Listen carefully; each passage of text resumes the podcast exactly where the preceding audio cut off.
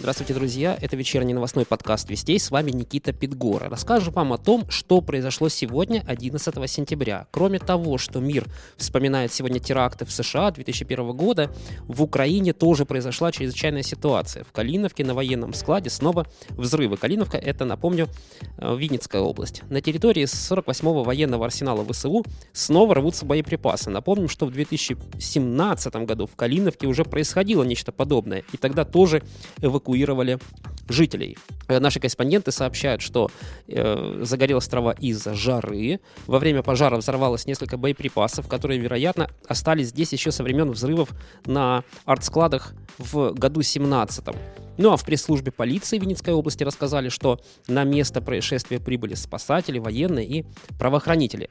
И спасатели сообщают, что на технической территории 48-го военного арсенала ВСУ произошло возгорание сухой травы на площади около двух гектаров. Зафиксировано 4 случая детонации боеприпасов. Ну а жертв и пострадавших, слава богу, нету. Но не переживайте, пожар тушат, детей эвакуируют, но у местных жителей достаточно оснований беспокоиться. Нам сообщили, что люди по привычке прячут прячутся в подвалы, то есть такие свои придомовые бомбоубежища. Ну а в Киеве взорвалась другая, на этот раз информационная бомба.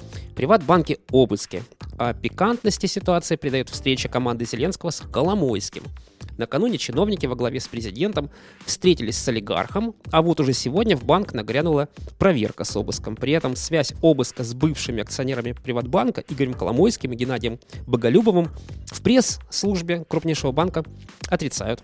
Там же нам сообщили, что обыск связан с одним из договоров, заключенных с Приватбанком. Документы и технику полиция не изымает. Это тоже информация пресс-службы Приватбанка. А вот бывшей главе Нацбанка Украины Валерии Гонтаревой ни обыск, ни допрос, похоже, не грозят. Стало известно, что банкирша попросила Великобритании политического убежища. Власти будут рассматривать обращение Гонтаревой в течение 183 дней, а соответствующее британское ведомство будет разбираться, действительно ли ей грозит опасность в связи с ее политической позицией. Ну и есть интрига. Чтобы доказать статус потерпевшей, Гонтаревой придется раскрыть все свои финансовые активы и сделать это под присягой. На выполнение этого пункта Британия дает ей и адвокатам максимум 90 дней.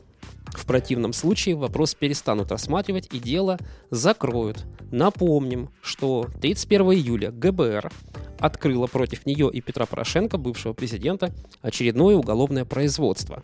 Расследуются многомиллионные валютные перечисления в офшорные и другие юрисдикции прямо из концерна Укроборонпром с помощью фальшивых контрактов.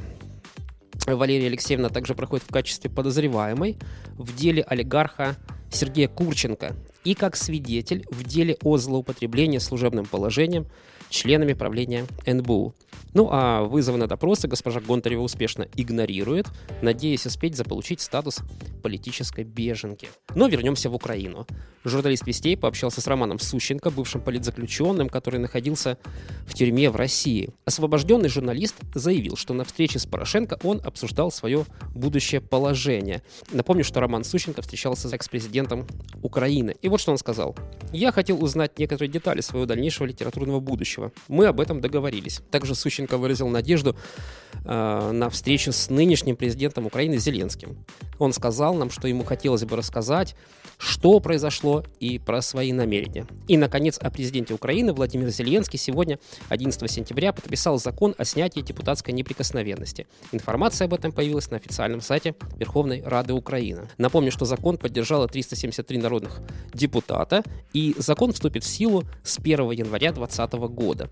Что ж, ждем не дождемся снятия неприкосновенности самых одиозных политических персонажей, которым таки удалось спрятаться под куполом Верховной Рады. А на этом, друзья, все. Слушайте наши подкасты ежедневно, читайте вести, смотрите наш канал Повести в YouTube.